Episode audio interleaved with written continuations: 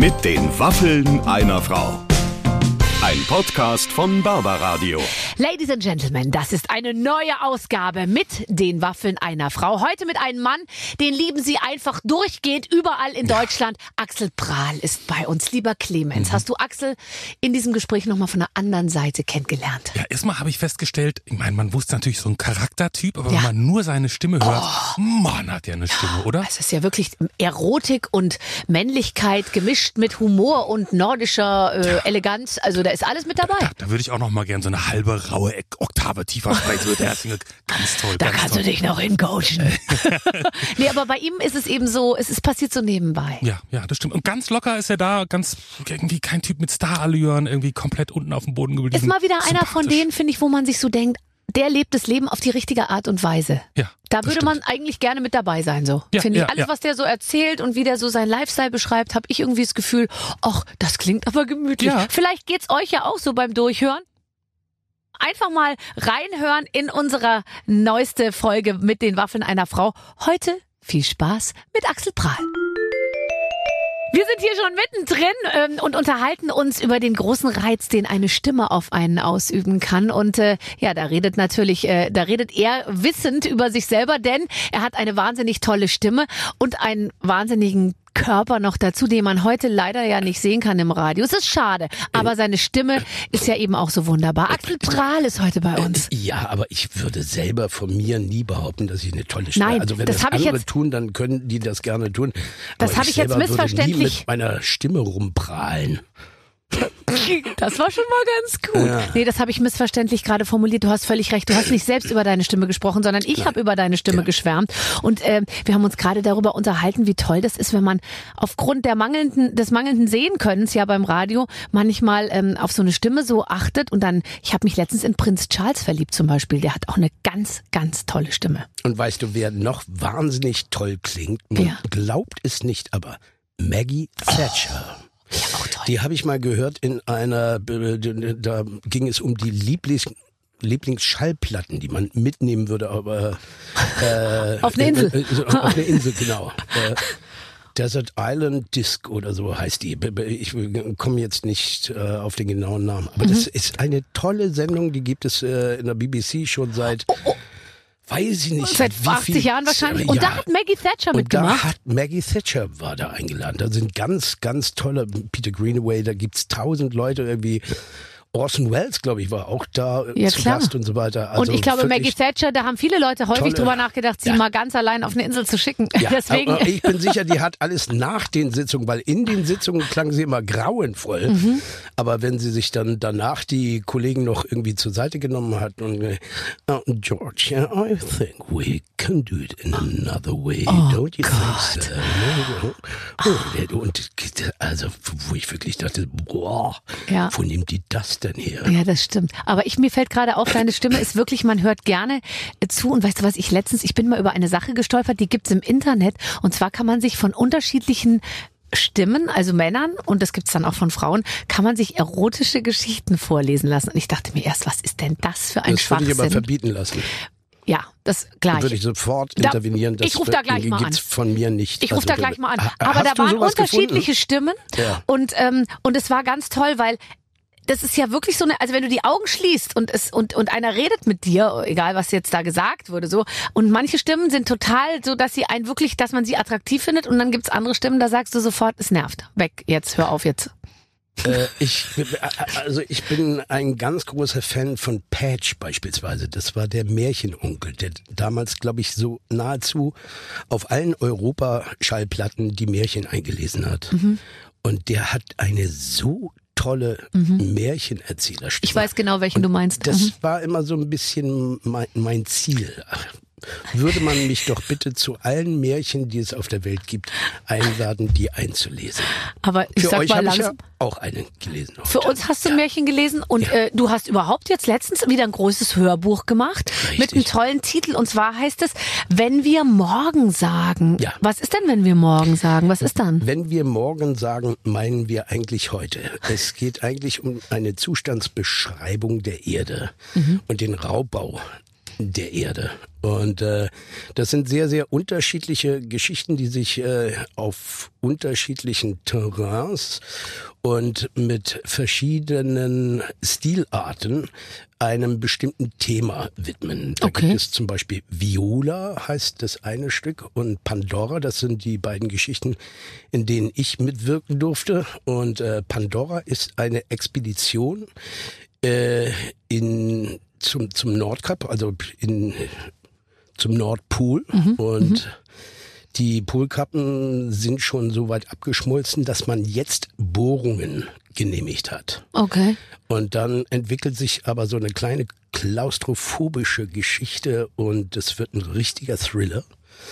Und äh, beinhaltet aber eben trotzdem, klärt ein bisschen auf über, wie der Stand der Dinge ist. Okay. Und Also es geht, es geht darum, dass es eine reale Bedrohung Klimawandel gibt und äh, Richtig, Und- aber das dann fiktional so aufgearbeitet, dass man es nicht spürt. Und das schafft meines Erachtens nochmal so einen anderen Zugang zu dieser Thematik, was Ah, okay. ich ganz, ganz schön fand. aber lernt man auch was dabei? Also bin ich danach schlauer als vorher? Würde ich denken. Mhm. Würde ich denken. Und äh, Viola ist eine Geschichte von einem Rundfunkmoderator. Da kann der, ich mich reinfühlen. Äh, ja, der geschieden von seiner Frau oder seine Liebste irgendwie hat sich von ihm getrennt und er ist sehr einsam. Äh, wohnt aber in einem Haushalt, wo ihn ein Roboter von vorne bis hinten bedient und alles wird gemacht. ist und fast besser als eine Frau. ja, das denkt man ebenso. Und er verliebt sich in eine Pflanze und fängt dann auch an, mit dieser Pflanze zu sprechen. Du hast ja äh, die Synchronisation von zwei Rollen übernommen. Äh, lass mich raten, du spielst die Pflanze? Nein. Nein, ich spiele den Rundfunkmoderator. Und wer, wer, wer Und die Pflanze spreche ich aber natürlich auch. wirklich? Ja, weil es findet natürlich in seinem Kopf statt.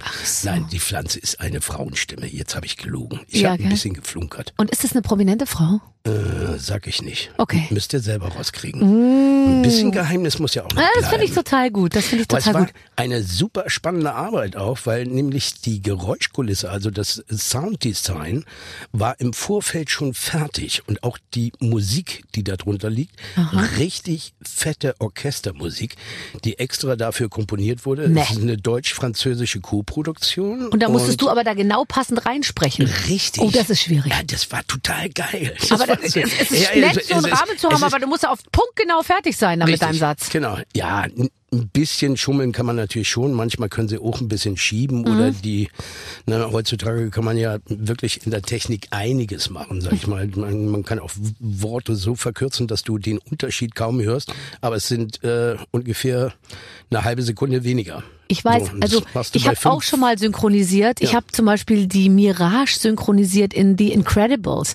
Also das ist so eine richtige Superheldengeschichte. Das ist ja wirklich incredible. Ja, und ich, äh, ich muss ganz ehrlich sagen, also wenn du das dann selber so machst, dann denkt man sich, also es, es klingt alles irgendwie ein bisschen komisch, aber wenn du mich dann nicht mehr siehst, sondern du siehst dann wirklich diese, diese animierte Figur mit meiner Stimme dann da drauf, also ich war total beeindruckt. Es hat mir wahnsinnig viel Spaß gemacht. Ja. Und äh, hin, dann sagst du zum Beispiel einen Satz wie, äh, kann ich nicht. Und dann sagt die Regisseurin von dieser synchronen Geschichte, sagt dann, ähm, versuch's ein bisschen kürzer. Und ich so, äh, kann, kann, ich nicht. Ich weiß Kann nicht, ich wie nicht. man es, kann, Kann ich ich nicht. Dann muss es, Kann ich und dann, nicht. ja, hinten noch mal ein bisschen mit der Stimme hoch. Kann ich nicht? kann ich? Ja, Und das ist ja. teilweise absurd, ähm, wie man noch ins Detail gehen kann bei einem mini kleinen Satz, wie, wie der noch irgendwie rumgeschraubt werden kann, so dass es dann am hin, hinterher genau auf diese Mundbewegung von diesem Wesen passt. Macht aber auch Sinn, ja. Ja, total, total. Ich habe jetzt auch schon einige Trickfilme und das finde ich eigentlich immer, also Trickfilme synchronisiere ich tatsächlich am liebsten. Das finde ich so großartig, das macht mir so einen Spaß. Ja, und man Äh, macht's ja eigentlich, du hast ja, glaube ich, vier Kinder. Ich habe ganz viel gemacht für meine Kinder, weil ich mir dachte, ich finde das cool, wenn die sich mich anschauen oder sagen, da macht meine Mama mit oder irgendwie so. Also Genau. das, das fand ich irgendwie eine lustige Sache.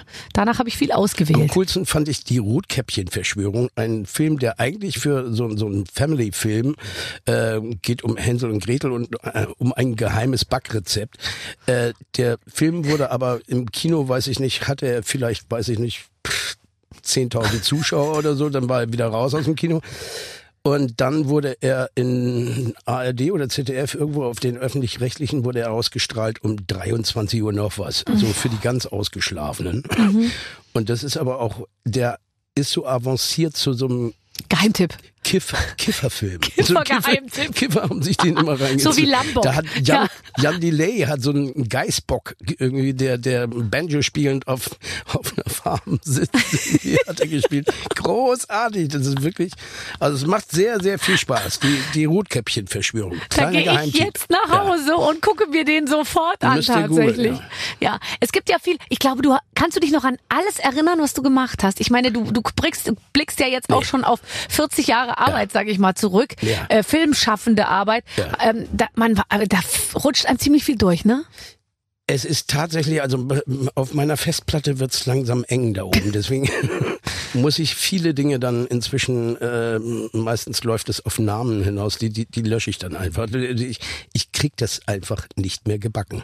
Ich sitze jetzt manchmal so ähm, in der in der Talkshow oder so und dann kommen Gäste zu uns und dann wird über die so ein bisschen der Rückblick ihres Lebens so gesendet und dann Ja. denke ich mir, oh Gott, bei mir dauert es auch nicht mehr lang und dann sitze ich auch da und dann und dann denken sich die anderen in der Runde, mein Gott, ist die schon alt und Der als, Ehrenbambi fürs Lebenswerk. Oh Gott, geht dir das auch so? Weil gefühlt, also für mich, Ist nicht mehr lange ich habe das Gefühl, ich habe gerade erst angefangen. Also mein Gefühl ist irgendwie, ich bin gerade in die Branche gekommen, habe mich etabliert und jetzt geht's so richtig los. Ja. Aber ich merke an den Anmoderationen der, der Leute, die mich auf die Bühne holen oder so, dass es eigentlich schon wieder auf dem Weg nach unten ist.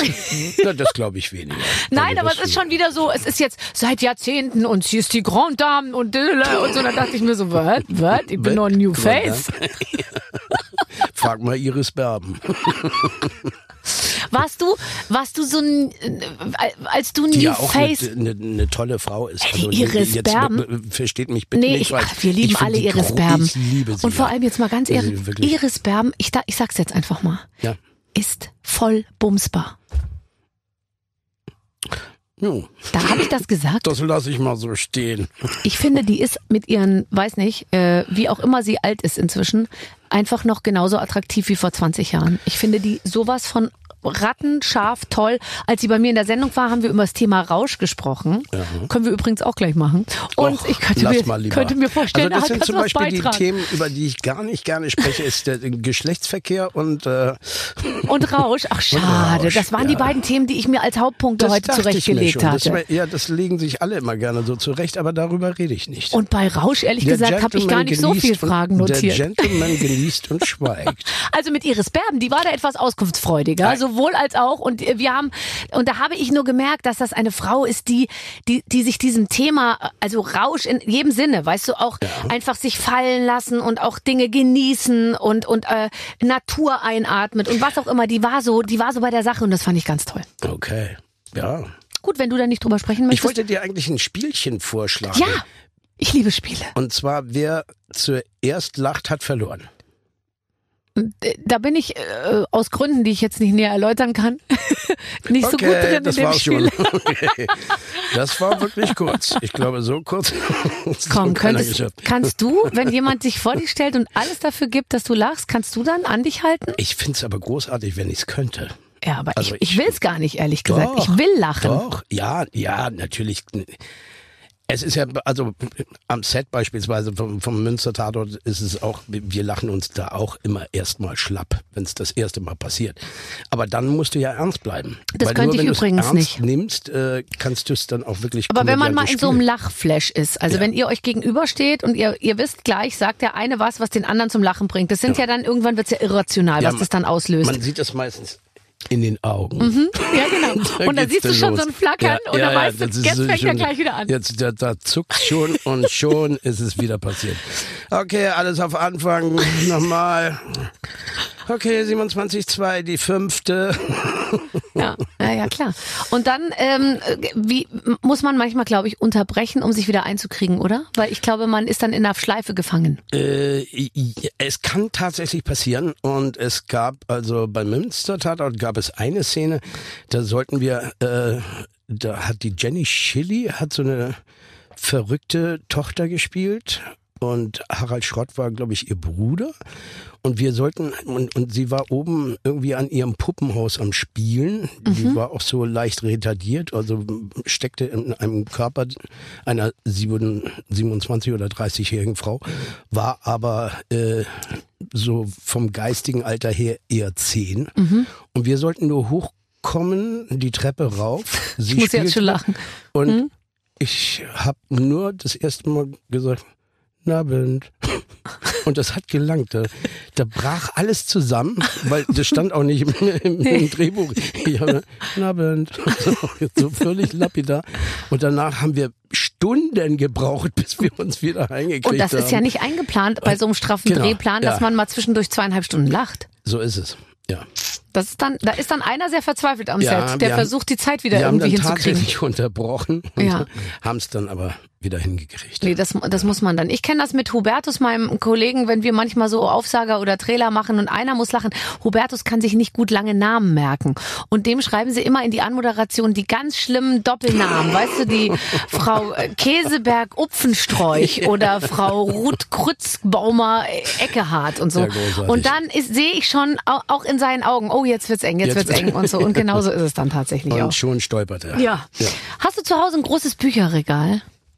Ich habe mehrere große Bücherregale Oh, tatsächlich. wir- Also wirklich? Ich, ja, ich glaube, wir haben zu Hause knapp, naja, also meine Frau äh, hat Archäologie studiert, ist Oh. Doktor der Archäologie. Das heißt, die hat schon mal viel Bücher mit in die Ehe in gebracht. Cambridge ihren Master gemacht und in Oxford ihren Doktor und äh, also Wo hast du die denn her? ja, Sowas begegnet einem ja wohl nicht das jeden Tag. Sag ich nicht. Darüber rede ich. nicht. Das ist gut, okay. Also dann lass uns über die Bücher reden. Ja, und sie hatte eben Unmengen von Büchern und ich hatte natürlich auch Unmengen von Büchern und jetzt haben wir unsere Haushalte zusammengeschmissen und ja, dann hatten wir noch mehr Unmengen von Büchern. Dann haben wir noch ein Haus gekauft, in dem Unmengen von Büchern standen und jetzt ersticken wir fast in Büchern. Wo hast du die auch Ne. so stapelnd neben dem Bett können sie- liegen mit so Einmerkern? Ja, Unterstreichst du mit dem Bleistift, wenn dir was gut gefällt? Selten, also nur arbeitstechnisch. Okay. Also wenn ich arbeite. Aber ich komme ganz selten dazu, tatsächlich privat Bücher zu lesen. Ja, aber was machst du? Wo hast du die Dinger her? so viel zu lesen habe. Irgendwie das letzte, was ich gelesen habe, war, glaube ich, Turmschatten. Nee, gar nicht wahr. Äh, Übermenschen. Übermenschen. Unterleuten und Übermenschen Ach, von über, hier, Juli C. Juli C. Toll, toll, toll. Großartige Ja, Bücher. Übermenschen habe ich noch vor mir. Übermenschen, Ja. sehr empfehlenswert, eine tolle Geschichte und passt eben auch, weil wir sind ins Brandenburgische gezogen. Und, Und da das, spielen ja immer die Geschichten und da von Juli spielen C. diese Geschichten und das ist wirklich eins zu eins. Das Aber das so ist ja interessant, großartig. was du sagst, dass du, äh, du sagst, äh, ich habe irgendwie nämlich gelesen, du hättest irgendwie 50.000 äh, Bücher, aber Mhm. wenn du sagst, ich komme eigentlich selten zum Lesen, ich dachte, du bist jetzt so eine totale Leseratte, der, hast du die denn dann alle gelesen oder hast du die einfach nur gekauft und hingestellt? Ich bin fasziniert von Büchern und kaufe sie mir immer. Also eine meiner Lieblingssendungen ist äh, von Herrn Scheck, Ja. die, die, Ja. Der die Belletristik und, und Sachbücher irgendwie äh, da ja, also- auseinander pflückt und die Bücher dann immer entweder in die Tonne schmeißt oder auf den Stapel legt. Bin ich ganz großer Fan von. Und äh, da schreibe ich mir immer die Titel auf und bestell die dann auch gleich am nächsten Tag. Und dann, so, und wie sortierst du? Sortierst meine du nach? Frau liest sie dann. Und die muss mir dann Inhaltsangabe. So, ich, ich krieg dann immer Kaisers Erläuterung von meiner Frau. Aber das ist doch wahnsinnig lustig. Wirklich. Ich find's eigentlich auch toll. Und ehrlich gesagt, wenn ich in ein Haus komme, wo keine Bücher stehen, es gibt's ja manchmal, Ja, dann kommt einem das total komisch vor. ja. ja. Oder? Dann denke ich immer, ich bin in einer Möbelausstellung. Wisst Ja, ihr, das ist stimmt. so in Kaufhäusern. Aber selbst die haben ja Bücherattrappen da. Ja, das. Frustrierendste, was ich je gesehen habe, war eine Home Story mit Britney Spears und die, die Crips oder so hieß das oder oder Trips oder Grips, glaube ich. Und das war bei waren wurden immer große Stars zu Hause besucht, was immer schlimm ist, ehrlich gesagt, weil es ist eigentlich Ja. wirklich immer Ja, schlimm. Und und dann saß Britney Spears in diesem auf so einem riesigen Sofa und ich fürchte, sie ist ein, in ein Haus gezogen in irgendeine Beverly Hills Villa, die vermutlich vorher schon von jemand anderem eingerichtet war. Genau, möbliert wurde. Und im Hintergrund war also ein riesiges Bücherregal und da, da standen zwei große Bildbände so schräg und ansonsten saß dann Teddybär und dann war da noch so Ding und eine Vase und eine, What? keine Ahnung. Und das ganze Regal war, war leer und das, das fand ich so, schre so schrecklich. Das, da muss ich mal dran denken. Ja. Ja. Aber es gibt ja so Sendungen auch irgendwie, äh, äh, wo, wo immense Villen für zig Millionen Dollar irgendwie verkauft werden. Mhm.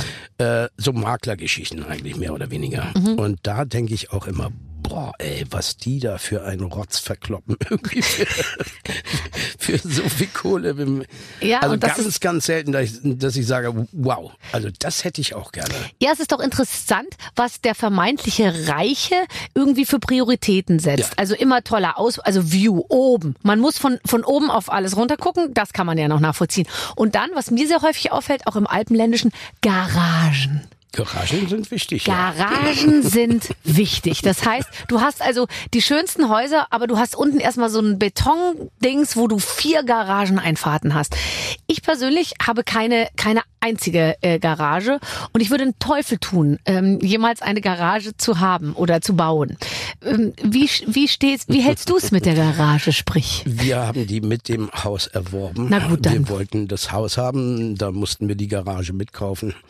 Und es ist aber, äh, da stehen meistens Möbel drin. Ich wollte gerade sagen, ich fahre doch nicht abends mit dem Auto in die Garage und mache die Tür auf und wieder zu und ein, und, ein, und ein Tor, was sich per Knopfdruck Na, öffnet, gibt will es man ja auch nicht. Ja, doch, da gibt's mittlerweile das so mit Knopfdruck. Das ist schon praktisch. Ja, du hast schon recht, okay. Also ich bin, aus mir spricht auch ein bisschen der Neid. Merkst du das? Ja, anscheinend. Ja, weil ich bin immer die Einzige Aber in der Nachbarschaft, lieber- die morgens den Schnee vom Auto so, weißt du, Mag, magst du runterschiebt. lieber alte Häuser oder neue Häuser? Ich mag lieber alte Häuser natürlich, ähm, weil ich finde, dass bei neuen Häusern muss man sehr viele, also konsequentes Neues bauen, finde ich toll. Wenn jemand wirklich sagt, ich baue jetzt einen Glaskasten hier hin und, und mache das auf dem neuesten Stand, was die Energieversorgung und so angeht. Aber, ja. aber ich bin immer für ähm, alt und, und sogar vielleicht auch manchmal bescheiden, manchmal auch nicht bescheiden, aber auf jeden Fall will ich das Gefühl haben, dass da ein Patina sich angesetzt hat in dem Haus, der, der durch nichts, durch keine noch so geile Sanierung auf der Welt ähm, irgendwie hinzumogeln wäre, weißt du? Ja, ich glaube, ich verstehe, was du meinst. Was mich irritiert, ist bei der modernen Architektur, dass die Symbiose von Kunst und Bauen, Ja. Die ist irgendwie weg. Die ist irgendwo verloren gegangen. Wie meinst du Kunst? Also, fr- Ku- früher Kunst, Handwerk. Stuck, Stuck. Ja. Nehmen wir mal Stuck, nehmen wir Fenster, Ja. die, äh, äh, ne, der goldene Schnitt, Mhm. äh, äh, lauter so Dinge, Fenstersimse, die Ja. in- Marmor gefasst waren oder was weiß ich nicht. Oder einfach nur Sandstein, äh, Umrahmung Mhm. und äh, ne, die Fensterläden, so Zeugs und auch Stuck beispielsweise. Heutzutage hätte man ja die Möglichkeit, aber es ist so schweineteuer, Mhm. so geschmackvoll zu bauen. Und früher war das Usus. Ja, ja, da haben alle so gebaut. Also 1906, die Mietskasernen, die sie in Berlin gebaut haben, die waren aber sowas von, von geschmackvoll zum Mhm. einen. So diese Zementfliesen, durchgefärbte Zementfliesen zum Niederknien. Oh, Eine Heute durchgefärbte ja, Zementfliese. ist doch wirklich ist das doch, Schönste. Oder? Und hast du mal gesehen, wie die gemacht werden? Da wird so ein Intarsien wie so eine Art Ja. Plätzchenback-Muster ähm, Genau. Wird da Mit- rein mit und das so wird das ausgegossen mit Genau. unterschiedlichen F- Farben. Ja. Toll. Hast du eine Zementfliese zu Hause? Ich habe mehrere Zementfliesen. Oh, das finde ich toll. Aber das ist eine Repro, muss ich gestehen. Ich bei uns ich habe auch. sie Hm. neu Ja, gekauft, ich auch. aber das. Aber äh, du, wenn du ein paar Kinder hast, die da, äh, die da so Nagellackentferner draufgießen und alles, sieht dann bald wieder aus, als wäre es 150 Jahre Genau. alt. oder, oder eine sehr nette Putzhilfe, die kommt und sagt, heute ist alles mit Essigreiniger ja, gemacht. oh ja, so eine Putzfrau hatte ich auch mal. Ah, nein, Seitdem putze ich wieder selber. Ja, das ähm, war eine gute Erfahrung. Ja, ähm, äh, hast du je im Süden gelebt? Nein. Ich habe mir nämlich nicht. vorhin überlegt, Ja. ich glaube, dass du den, äh, nicht nur den Weißwurst-Äquator, sondern wahrscheinlich südlich von Hannover wird's dir schon, kommt's dir irgendwie komisch Du, vor. nee, gar, gar, gar nicht unbedingt. Also ich, ich mag die Südländer sehr gerne. Also ich finde den Kölner Schlag ist jetzt. Ach, ist Köln schon Süden? Da, da, natürlich ist das schon Süden. Da ist schon Süden. Für mich ist das Süden. Also immer.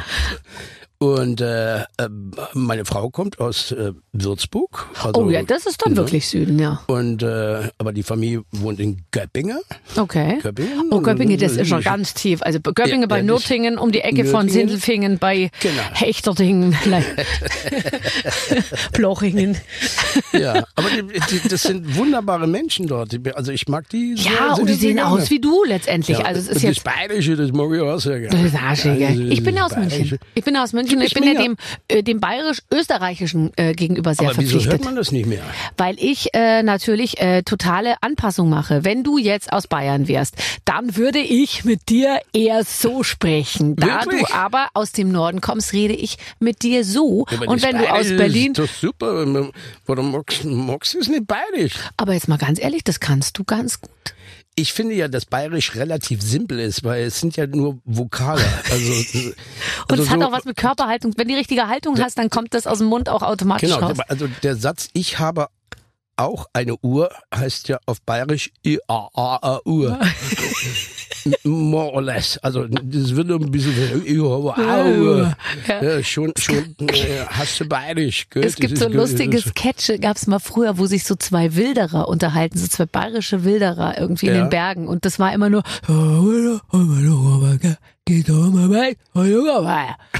und äh, und Was genauso das ist jetzt? es. Kannst du mir das kurz übersetzen? Ja, ich glaube, da hinten steht ein Bock, äh, schießt du ihn. Ungefähr so. Ähm. Ich liebe Dialekte und ich mache mit mir selber immer das Spiel, dass ich versuche, Menschen äh, kilometergetreu äh, einzuordnen. Wenn die mit mir reden, dann versuche ich die Färbung ihres Dialekts so rauszuhören, dass ich die auf 50 Kilometer plus minus ähm, einordnen kann. Ehrlich würde ich immer daneben liegen. Wirklich? Ja, Hast du so eine gute Menschenkenntnis eigentlich? Na, weiß ich nicht. Also beispielsweise, ja, mit Berlinern. Also Ja. Mhm. mein, leiblicher Vater ist Berliner, so deswegen habe ich das auch so ein bisschen mit Muttermilch aufgesogen. Hört ist man. aber trotz alledem angelernt, natürlich, in gewisser Weise, weil ich erst sehr spät, 1992, bin ich nach Berlin gezogen und da habe ich das natürlich, Hast aber assimiliert das schnell. habe ich Ja. ganz fix assimiliert, ja. Weil du so wahnsinnig musikalisch bist. Es hat was mit Musikalität zu tun. Das könnte natürlich sein. Ich Und es ist schmerzhaft, wenn das unmusikalische Leute Dialekte nachmachen. Das ist schmerzhaft. Dann, äh, Ja, oh, das, kann, ich nicht gut aushalten. Ja. Ja. Aber ich bin da inzwischen auch vorsichtig geworden und operiere äh, schauspieltechnisch tatsächlich auch nur noch mit meinen sogenannten Mutterdialekten. Weil Man wenn hört. es emotional wird, Mhm. knallt hört. Das knallt der Ursprung wieder raus. Mhm. Also da, da, da kannst du gar nichts gegen machen. Wenn, wenn du es emotional wirklich erfühlst, was du spielst, bist du sofort wieder in deinem Mutterdialekt. Also mir geht es übrigens wirklich auch manchmal so, wenn du weißt, dass sich der Regisseur oder wer auch immer überlegt hat, dass derjenige einen bestimmten Dialekteinschlag spricht oder auch leicht Französisch oder Spanisch oder das geht einem so auf den Zeiger nach einer Weile, wenn es nicht wirklich, wirklich und du, ich finde, man hört es dann, ob es, ob Wenn es es nicht gelebt ist. Ja, du hast total recht. Ja. Ja, ja. Kannst du dich an deine Zeit, wir hatten ja gesagt, wir schließen das Thema Rausch aus, aber kannst du dich an deine Zeit in Berlin 1992, könnte ich mir vorstellen, war eine gute Zeit, um nach Berlin zu ziehen. Kannst du dich gut an die 19 Zeit Ja, erinnern? 1992 war großartig. Oh Gott, in das war das beste Jahr Ey, in Berlin in überhaupt. der Hufelandstraße, da, da bin ich hingezogen, da wohnte der einzige Freund, den ich in Berlin hatte. Hufeland, wohnte Moabit? in der Hufelandstraße, nee, Prenzlauer Berg, mitten im Prenzlberg. da oben, okay, okay, mhm, Hufelandstraße und äh, but als ich da hingezogen bin, standen da fünf Trabis und zwei VW-Busse. Das war's. So, ansonsten war die Straße leer. So, und äh, Kohleheizung, äh, Kohleheizung natürlich. kalt, Ko- Ja, und meine erste Miete waren 137 Mark und 17, werde ich nie vergessen, für eine 170 Quadratmeter Altbauwohnung mit Stuck und allem Pipapo. Ja klar, ich meine, ein altes, schrammeliges Bad und so weiter, Egal. alles rausgerissen, Heizung, Etagenheizung eingebaut, Fliesen abgeschliffen und so weiter. selber? Du ja, selber? haben wir alles selber gemacht. Wer ist denn wir? Ja, also wir sind damals WG. Also ich bin erst in die Hufelandstraße, die Wohnung gehörte dem Bruder meines damaligen Freundes, der nach England gehen wollte, aber schon nach zwei Monaten, er wollte eigentlich für zwei Jahre nach England, Ja. kam aber nach zwei Monaten zurück und Kohle sagte, weg. ich brauche jetzt Kohle meine, alle. ja, ich brauche jetzt meine Bude wieder. Haben wir gesagt, okay, gut, wir, wir besorgen uns eine Wohnung. Und dann haben wir durch Zufall in der Kneipe, die hieß Halligalli, die gibt's glaube ich immer noch in der Hufelandstraße, eine Kneipe, die Halligalli heißt. Ich meine, Hallo. So. Und da war einer von einer Wohnungsbaugesellschaft und das ging damals noch so, dass man sagen konnte, ey, hast du eine Wohnung für mich? Das Soll auch dein Schaden nicht sein. Ich nenne jetzt hier keine Namen. Nein, bitte nicht, Nein, bitte Oh nicht. ja, auf jeden Fall. Auf jeden Fall, so kamen wir dann zu einer Wohnungsbesichtigung in der Greifswalder Straße. Und äh, da gab, gab es eben diese wunderbare fünf Zimmer, 170 Quadratmeter mit zwei Balkonen, auf die man aber nicht gehen konnte Nee. oder nicht sitzen konnte, weil draußen permanent entweder die Gleise auch, das war überhaupt das, das Schärfste. Äh, es kam 92 waren die Bahngleise in der Greifswalder Straße ging ganz geradeaus und der Bahnsteig war in der Mitte. Sehr clever. So war es im Osten. Jetzt kam der Goldene Westen, hatte sich überlegt, nee, nee, das kann so nicht bleiben. Bei uns sind die Gleise immer innen und der Bahnsteig so ist, es. außen. Und der Bahnsteig ist außen. Und dann wird das schön mit Kurven gemacht und dann, dass oh die Bahn Gott. da und die Kurve innen war genau vor deinem Fenster. und die Kurve war direkt vor meinem Fenster und alle halbe Jahre kam die BVG mitten in der Nacht, ich schwör's euch, Ja. um zwei Uhr morgens. Mhm. Ich stand plötzlich hell, bin aufgewacht von dem Zeus, weil die Bude war knallblau von den Blitzen. Die haben weggeflext die mussten erstmal. erst was aufschweißen Mhm. auf die Gleise, weil die äh, Räder sind ja starr Mhm, und deswegen ist dann natürlich immer wird das Gleis sozusagen immer weniger und abgearbeitet durch diese Kurvenfahrt. Also musste alle halbe Jahr dort tatsächlich Material aufgeschweißt und dann wieder begradigt und abgeflixt werden. Und das um drei Uhr morgens. Dann das Ganze begleitet von blauem äh, Von Funkenschlag, blauem Funkenschlag wo du da jedes Mal dachtest, jetzt, jetzt kommen sie mich holen, ein jetzt- UFO landet. Es ist wieder soweit. Menschen werden wieder abgeholt. Ja, das ist unglaublich. Aber, äh, aber es hat dir nicht geschadet. Oder sagen wir es mal andersrum, was hätte aus dir werden können, wenn man dich in der Zeit mal hätte ab und zu ausschlafen lassen und du nicht immer durch, mit solchen Schocks äh, wach geworden wärst? Was hätte aus dir werden können, Aber ich Axel? war, ich war ja clever. Ich habe mein, mein Bett einfach dahin gebaut, wo vorher die Küche war. Nämlich ganz der, hinten? Der einzige Raum, der nach hinten rausging und schallgeschützt ganz- war, oh, habe ich einfach mein Bett da reingebaut. Mein, und die Küche nach vorne. Bist du ein komplizierter Schläfer? Nee. Inzwischen schlafe ich so gut wie überhaupt gar nicht mehr. So senile Bettflucht. Ich weiß auch nicht. Ich, ist es wahr? Weil ich würde dich so Uhr einordnen, dass du, du legst dich hin und sagst, bemühe Ja, ja, und dann schläfst du. Du, ja, natürlich, das ja. Ich schlafe mitten im Gespräch am ge- gelingt mir tatsächlich. Mhm, Ich setze mich hin am Set auch gerne mal, wenn Umbaupause so Oh. Mhm. zack weg. Zehn Minuten Schlaf irgendwie, das kann ich ganz gut. Aber nicht mehr Auch zehn Stunden lange, am Stück. Auch wenn ich lange Strecken fahre beispielsweise, irgendwie ist äh, immer großartig. Ich mach kurz ein Nickerchen, zehn Minuten, zack, und dann geht die Fahrt weiter und so können wir bis nach Italien, nach Spanien, sonst wohin durchfahren. Super. Aber Aber jetzt soll man ja nicht mehr machen. Nicht mit dem Auto, mit dem Fahrrad jetzt nur noch. Oder Jetzt mit nur dem noch Zug. mit, mit dem ja. E-Bike, mit dem, ja, mit dem Lastenfahrrad.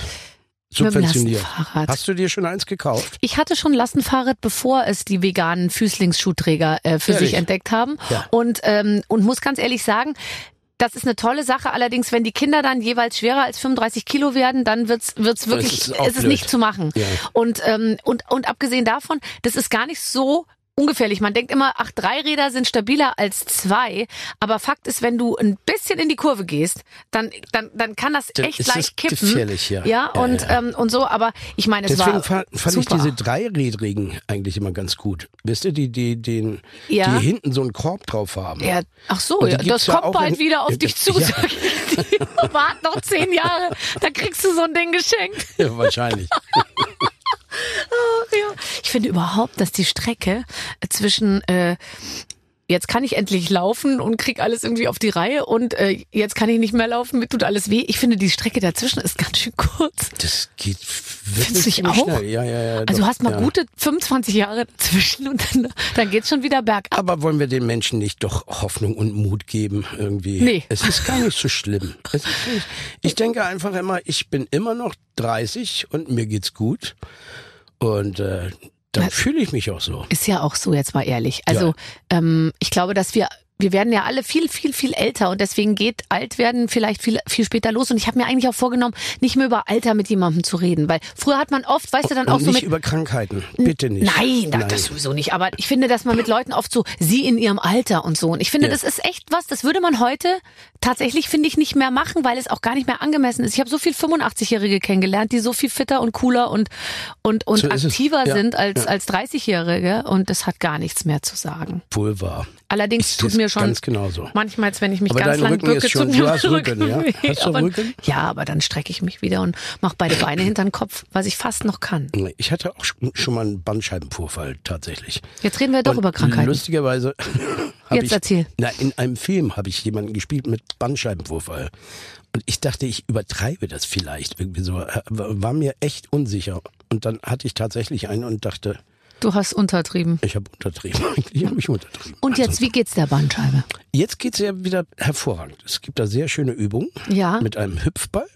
Ich sehe es nicht. Es tut mir leid. Ich, es tut mir leid, Axel. Ich will, ich kann mir so viel Ich vorstellen. möchte dieses Bild nicht haben. Nee, und dann und bist du jemand, der diszipliniert daran arbeitet, dass sich dass sich die Muskulatur rund um die Wirbelsäule wieder aufbaut? Im Leben nicht. es doch. Das geht eine Woche gut und dann sind wir wieder beim alten Und dann ist die die äh, die Luft aus dem Hüpfball raus. Ja, voll. Und was man sich dann alles anschafft auch, gell? Mein Vater hatte so einen Stuhl. Kennst du den noch? Der der war so aus Holz und der hatte so zwei Polster vorne, so kleine, wo man die, Die man Knie so, aus- drauf. Ach so, die, ja. Und dann ja, war das wie so ein. Schaukelstuhl und dann saß man da so drauf und es soll angeblich die untere Wirbelsäule irgendwie entlasten. Ach so, nee, ich, ich dachte, du meinst diese Fernsehsessel, die man so ausklappen kann, wo man dann mehr oder weniger drin liegt. Ja, das kenne So, ich. ist an der Seite so ein Hebelchen. du Cradle Position. Cradle Position. Ah, da kommst du nie wieder raus. nie wieder raus. Ich, ich, ich komm, komm da nie wieder raus. Aber du kannst doch, du bist ja Star. Du bist ja, du bist ja ein Star. Ich hab den Alle lieben abgehoben. dich. Du, du kannst ja jederzeit einfach, egal wo du bist, sagen, ich würde jetzt gerne in die Cradle Position. Und dann kommen zwei junge Mitarbeiter und legen dir den Stuhl einfach so nach hinten. Und, und, und hol mich wieder raus. so, wir spielen jetzt ein Spiel. Die Redaktion hat liebevoll etwas vorbereitet. Ach, das ist ja toll. Oh Gott. Hallo lieber Axel, hallo liebe Barbara. Frank Thiel ermittelt schon seit fast 20 Jahren vor der Fernsehkamera, egal ob Machete, Bohrmaschine oder Klobürste. Axel kennt einen passenden Mordfall und den dazugehörigen Täterprofi. Nee, das zugehörige Täterprofil. Ist sehr klein gedruckt, Entschuldigung. Oh. Ähm, soll ich dir meine Brille Nein, leihen? es geht schon. Bei der Gelegenheit haben wir uns gefragt, was passiert eigentlich, wenn Promis plötzlich durchdrehen und sich mit etwas anderem als Presseinterviews oder Instagram-Posts massakrieren. Wir haben euch ein paar Namen rausgesucht. Barbara wird einen Namen ziehen und wir wollen dann von euch wissen, wen, warum und mit welcher Tatwaffe würden die jeweiligen Promis töten. Wir sind gespannt und wünschen viel Spaß. Oh, das das ist ist ja alles Kollegenbashing. Das lehne ich ab. Äh, Nee, kein Kollegen-Bashing. Ich, Äh, Jetzt doch, pass auf, wir gucken ich, uns ich die Sache mal unterstelle an. ja, dass dieser Kollege, der jetzt gezogen wird, Ja. oder die Kollegin, Jemand äh, um, aber jemanden umbringt. Aber es ist ja jetzt an dir oder an uns, eine lustige Geschichte auszudenken. Oh, guck mal. Wer ist es denn? Barbara Schöneberger gezogen. Barbara Schöneberg. Was, wie, wie würde ich jemanden umbringen und warum? Wie du jemanden umbringen würdest, es kommt wahrscheinlich sehr darauf an, was dir derjenige getan hat Ja. oder weshalb du ihn umbringst. Also das Motiv würde hier an vorderster Stelle stehen. Und ich glaube, also wegen sexueller Nötigung würdest du wahrscheinlich niemanden umbringen. Was? Nötigung? Mir ist gar nichts aufgefallen. Äh, Junger Mann, kommen Sie noch mal her. Und äh, also insofern kann es sich eigentlich nur um einen ganz schweren Betrug, nee, wahrscheinlich Jemand hat mir vielleicht was zu essen ja weggenommen? oder deine Kinder entführt. Nee, Und ja, ich glaube, dann wirst ich, du bei mir geht's schon vorher los. Dann- bei mir geht's schon vorher Ja. los. Äh, genau. Äh, ähm, Mundro Mundraub. Mundraub. Ja. Also jemand, wenn man dir die Biokiste wurde vor die Tür gestellt und jemand hat sie sich genommen. Das ist aber auch wirklich. Und also, wa- was ja. würde ich machen? Ich würde ihn vielleicht zwischen meinen Brüsten er- ersticken. Habe ich das gesagt? Ich glaube, du hast jetzt ganz viele Männer aufgefordert, deine Gemüsekiste zu klauen. Soll ich noch mal kurz durchsagen, wo ich wohne? Also Gemüsekisten klauen bei mir lohnt sich wirklich. Da kommt man zumindest für kurze Zeit noch mal in einen echten sexuellen Rausch. Aber dann ist es auch schon vorbei. Okay, naja, gut. Dieses, wer sich so ein Spiel ausdenkt, der hat sie doch nicht mehr alle, oder? Ja. Ich möchte jetzt nicht, ich meine, ich möchte nicht ich- schlecht über meine naja. Redaktion reden, aber was ist denn mit diesen Leuten los? Ja, die denken halt Kommissar und dann denken sie nicht sehr weit. Der kann eben nur das. Tim Melzer. Dabei wollten wir uns doch eigentlich Tim Melzer. Ja, komm, einen machen wir noch. Na, der ver- verschickt einfach diese, diese Die Kisten. Box, ja. Die Box. Der verschickt die Box und da drin ist vergiftetes Essen. Das Das ist relativ simpel. sehr gut. Und die schickt er als allererstes dem Tim Wahrscheinlich so Raue. ein Kugelfisch. Ja, genau. An Tim Raue. An Tim Raue. Guten Appetit. Das ist ein sehr schönes Spiel, möchte ich an der Stelle nochmal sagen. Ähm, lass uns das ruhig mal öfter spielen. Ja. Wir haben doch häufiger Menschen, die man irgendwie mit dem Thema Töten in Verbindung bringen kann. Dann können wir das Ja, jederzeit nochmal. Ja. ähm, noch mal, äh, äh, äh, angehen tatsächlich. Ähm, ähm, warte mal. Ich, wenn ich deine äh, Biografie so lese, habe ich vorhin, wo du überall mitgespielt hast, was du für Preise bekommen hast und so, dann ist es total von außen beeindruckend. Und ich habe mich gefragt, ob du, ob dir das irgendeine, ähm, ob das für dich eine Rolle spielt. Und ich habe irgendwie so das Gefühl, wenn ich dich so angucke, du hast, du gehst da so durch und freust dich und machst so. Nee, Nee, nicht. aber nee, so ich freue mich schon inständig. Also, Voll, aber es ist jetzt auch nicht so, dass es dich, glaube ich, morgens, wenn du die Augen aufschlägst, begleitet gleich. Ich habe einen Preis gewonnen. Nee, das so natürlich nicht. Also ich liebe meine Arbeit und äh, habe aber dann doch auch ein bisschen eine rote Teppichallergie. Irgendwie, das ist, also diese, das ganze Gefeier und Gedöns und so weiter, das ist nicht so wirklich meins. Ich arbeite wahnsinnig gerne, bin gerne kreativ.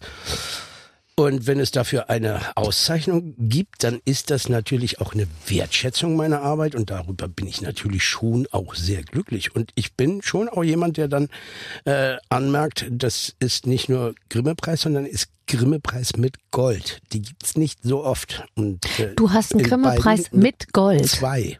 Zwei Grimme-Preise mit Gold. Er hatte zwei Grimme-Preise mit Gold. Das gibt's nicht so Ja, oft. das gibt's nicht so oft. Und das aber wirklich, das heißt, die Jury sagt, und hier machen wir noch ein bisschen Goldstaub drauf, weil es noch geiler als sonst. Das Lustige war, dass ich mich beim ersten drüber mokiert habe, dass da gar kein Gold dran ist. Und seitdem gibt's so einen kleinen, Ja. so einen kleinen Gold. Es ist der Grimme-Preis. Das ist ist nicht, das ist nicht glamourös. Ja. ja. Ja. Aber äh, doch, sie hatten ein, ein Schildchen, das ist in Gold und da steht, äh, steht eingraviert Grimme-Preis mit Gold. Das klingt ein bisschen wie War Vanillesoße, aber ein Vanilleeis mit Erdbeeren irgendwie. Okay, das ist toll. Ähm, tatsächlich. Ähm, wo hast wo hast du den stehen, den Grimme-Preis mit Gold? Die sind im ganzen Haus verteilt. Ja, ja, weil du, weil du, Das klingt jetzt irgendwie auch irgendwie. Doch, ich finde das Ja. super. Weil ich finde das, Also- ich finde das schon, am Anfang habe ich ehrlich gesagt, ich habe einmal einen Comedy-Preis gekriegt als Ensemble-Ding, schon lange her. Ja. Und der ist mir irgendwie abhanden gekommen, weil ich glaube, ich dachte mir, boah, das braucht, braucht kein Mensch. Also es war mir damals total wurscht, ja. Und dann irgendwann habe ich schon angefangen, die zu sammeln und jetzt stehen die alle oben äh, so auf so einem Tisch und dann die Kinder sagen immer, Mama, hier sind deine Pokale. Das finde ich so lustig. Ja, genau. Pokale. Ja, ja, ja. Ja. Sagen meine Kinder, glaube ich, auch. Und der, der, der, was mich wirklich nervt, ich habe einen bayerischen Filmpreis bekommen. Da war das damals noch dieser Pierrot. Oh Gott. Die- die- dieser jetzt ist jetzt ist es nicht ein. Löwe? Und jetzt ist es ein Löwe, genau. Mhm. Und ich hatte diesen Harlekin noch. Und der ist weg. Der ist weg. Ich habe noch die leere Kiste, die Verpackung Nein. ist noch da, aber der Preis ist weg. Nein, das heißt, es gibt jemand jemanden da draußen, der mal bei dir zu Gast war. Und ich glaube, du lässt nicht jeden Nee, in dein nee, Haus. nee, nee, nee, das war noch, äh, das muss passiert sein in der Greifswalder Straße. Also da, Ach, als noch du dort gewohnt hast, gewohnt hast du schon Preise gekriegt? Ja. So, und die hat dann dir, also ja, aber ist doch wurscht, dann war das halt ein Gast von deinem Freund, mit dem du da zusammen gewohnt hast, von dem Typen, ich der. weiß es nicht. Die haben, die hat den Harlekin geklaut. Und jetzt steht vielleicht in irgendeiner gut bürgerlichen Berliner Wohnung ein Harlekin rum. Aber vielleicht hören die äh, Veranstalter vom Bayerischen Filmpreis, äh, vielleicht könnten die mir so einen Ersatz schicken. Kann auch unlackiert sein. Es gibt ja viel Beschwerden. Also mit wem habe ich denn letztens gesprochen, der sagte, beim, beim, beim Bambi geht unten das Gold ab, die goldene Kamera äh, läuft an. Also weißt du, man hat so viel Arbeit mit diesen Der Preisen. Grimme-Preis, da ist doch so ein, so ein Fernsehbildschirm in so einem Viereck. Also, Ja. Das bricht immer ab. Und dann sieht das Ding aus wie ein Flaschenöffner. Das kann doch nicht sein. Das kann doch nicht sein. Ja. Ja, also. Hast du noch Kontakt? Ähm, du hast gerade über die Leute gesprochen, mit denen du da zusammen gewohnt hast. Überhaupt so die Menschen, ich glaube, du bist ja eine, eine treue Seele. Ähm, ähm, die Menschen, mit denen du gestartet hast, irgendwie in der Schule oder wie auch immer, hast du noch Kontakt zu denen? Ich habe gerade gestern beispielsweise habe ich mit einer lieben Freundin, mit der Uda Maria und äh, mit Robert, äh, haben wir schön, äh, haben wir gefeiert Gegessen. hier. Nee, hier, sag schnell, Halloween.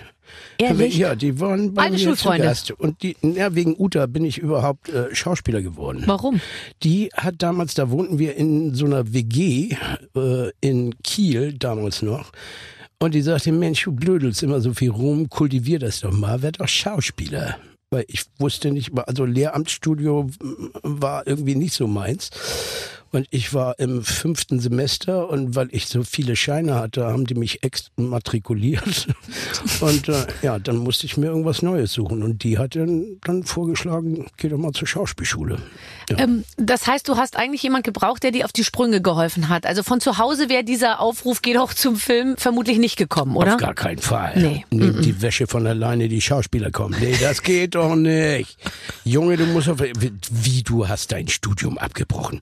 Bist du wahnsinnig? Aber man kann das aus Sicht der Eltern doch Ja, verstehen. natürlich, natürlich. Und nicht bei jedem sich. geht's so gut aus wie bei Nee, da dir. hab ich Und ich muss ehrlich sagen, obwohl wir ja selber einen vermutlich also unsicheren Künstlerberuf ergriffen haben. Ich denke mir manchmal, bei, bei meinen eigenen Kindern werde ich vielleicht auch versuchen, die irgendwie erstmal auf so eine bürgerliche Bahn zu quetschen. Mein du studierst BWL und dann kannst du mal weiter Genau, gucken. sowas, ja. ja. Wür- Würde ich auch sagen, heutzutage. Ja, weil ich einfach auch weiß, wie unsicher dieses, Eben. dieses, dieses Gewerbe ist. Du, du kannst heute angesagt sein, aber morgen bist du schon weg vom Fenster. Das geht ganz, ganz schnell in diesem Geschäft. So kann Ja, es kann passieren. so viel Schreckliches passieren irgendwie. Richtig. Also man wird es dann doch, es ist einem ja selbst auch schleierhaft, wie es wie es funktioniert hat bei Ja. uns, oder? Und Ja. dass es dass es irgendwie so gut gegangen ist. Zur richtigen Zeit an der richtigen Stelle mit den richtigen Leuten. Und dann also zu erkennen, wo dir das Schicksal die Hand reicht, die Hand abzuschlagen oder die Hand zu nehmen. Das sind so die wichtigsten Dinge, worauf man die Kinder, glaube ich, vorbereiten sollte. Aber würdest du sagen, ähm, oh Mann, ich habe aber auch sowas von, die, ich bin so die Ochsentour gegangen, ich habe mich so gequält, ich, ich habe mich da so reingefuchst, ich habe alles gegeben. Oder würdest du jetzt rückblickend sagen, das war eigentlich, ich bin immer da hingegangen und wo ich hinkam, da öffnete sich irgendwie die Tür und ich bin durchgegangen und habe die Chance ergriffen. Aber du hast jetzt ja nicht, hast, hast du dich so richtig gequält die ersten Jahre in deinem Job? Also ich sag mal, das äh, Landestheater, äh, Schleswig-Holsteinisches Landestheater, das war schon neben zwei Kindern als Vater dann schon auch echt eine Knochenmühle, muss ich sagen. Wir hatten 32 Abstecherorte mit deutsch-dänischem Kulturaustausch in, und du hast äh, heute in einem Wohnzimmer großen Theater gespielt und am nächsten Tag in der Stadthalle in Neumünster. Äh, das war eine sagenhaft gute Schule, aber es war auch irrsinnig viel Arbeit und ich war manchmal echt am Ende, muss ich schon sagen. Aber als Und das war Schauspiel- aber eine gute Schule. Das Ja. war wirklich, ich konnte mich ganz viel ausprobieren und ich profitiere heute noch eigentlich von den Bühnenerfahrungen. ja, glaube ich sofort. Ist so. Ich denke sowieso, wenn man eigentlich eine Arbeit vor der Kamera macht und nicht die Erfahrung hat, wie es ist, wirklich auf einer Bühne zu stehen. Ich glaube, mit dieser Bühnenerfahrung ist man immer wie soll ich sagen, ein vollständigerer Künstler, weil man einfach weiß, was es heißt, da zu stehen und dann reagiert auch mal keiner. Oder es reagieren ganz viele. Kennt man ja alles, ja. Ja, ja, ja, und das eben auch zu überstehen, so. Richtig. Und du hast ja vor allem immer noch, du hast ja was was gemacht. Ich habe dich lustigerweise in meinem Kopf fast eher als Musiker abgespeichert als als Schauspieler. Das Also freut was mich sehr. eigentlich schwer ist, ja. Du hast mir auch gerade eben von dir deine äh, eine Single überreicht. Timpete, eine Single, ja. Limitierte Auflage. Die Timpete. musste- Timpete. Aber ich dachte, das heißt Timpete, weil es ist äh, Nein. äh, Timpete ist, ist, ist sowas wie eine Trompete, nur kleiner. Der Fischer und sein Flut, das ist so platt. Ja. Das ist ein plattdeutsches Lied. Und was ist Timpete? Late. Was? Timpete? Manche, manche Timpete, Butche, Butche in der See, meine Frau, die Isabel will nicht so, als ich wo will. Kennst du das, ne? Ja, also inhaltlich kenne ich das, aber ja, siehst du. Und darüber habe ich ein Lied gemacht. Timpete. Tee. So, kennt ihr alle das alte Lied vom Fischer und sein Frau? Wo der Fischer mal den Fischer fragt, vertell, was wo sie nu? Das Södehus verhörtelet, sie wohl ein grotet haben, dann muckt das Bam! Da hätt sie nu das grote Hus, der Fischer wär beseelt, doch sie euch sagt, bist du dusselig, was hast du denn vertellt? Das Hus auch viel größer sein, das ist doch kein Gewinn, geil nochmal hin. Und dann kommt der Refrain. Manche, manche, tippete, butche, butche in See. Jo. Ich muss gleich mit. Ich bewege mich gleich mit. Und davon gibt es jetzt, wie gesagt, so eine Single. Ja. Weil ich glaube, die letzte Single, die wirklich erschienen ist, war 1900, weiß ich nicht, 84, 86 oder so. So kommt's mir irgendwie vor. Single, Single gibt's doch schon gar nicht mehr. So. Was war die erste Single, die du gekauft hast? Ich weiß noch, welches meine erste war. Beatles. Elektrika, Salsa, Sven Feth. Schubidubaba, schubidubaba, schubidubidubidubidubidubaba. Deine? Grandios. Meine war Beatles. Oh, Help. wirklich? I need somebody help. Is there anybody help? Hast du mal eine Beatles Coverband gemacht? No. Welche Band hast du gecovert? Ich, äh, ich habe die am, am Lagerfeuer mal schön gecovert, natürlich so. Und? Am Lagerfeuer musste ich mal. Das war immer sehr schön, weil alle waren schon am Knutschen und, und zu mir hat man immer gesagt, Mensch Axel, spiel doch noch einen. ja, so war das immer. Aber ist auch nochmal gut gegangen, ne? Ja, du, äh, und so habe ich geübt und geübt und geübt. Und heute zahlen die Ladies von damals einen Haufen Kohle. Um mal mit dir, um mal mit dir ein bisschen, äh, weiß ich mal, in, am Lagerfeuer ein bisschen äh, enger in Berührung zu kommen. Ja, das ist lustig, tatsächlich. Aber ähm, ja, doch wirklich, du bist, ein, du bist, ein, du bist die ganze Zeit in Sachen Musik unterwegs. Jo, Inselorchester ist Ja, da. Äh, Dann hast du ein Festival, glaube ich, Inselleuchten. Machst du es noch? das mache ich nicht mehr. Ja, schade. Ja, ja, das, das war mir einfach. Ja, das kriegst du gar nicht unter einen Hut alles. Ja, eben mit meiner eigenen Band. Dann hatte ich noch die Dresen Prahl Band. Irgendwie habe ich ja lange Zeit auch noch mit, mit Andreas Dresen Lieder von Gundermann und Rio Reiser und so weiter. Mhm.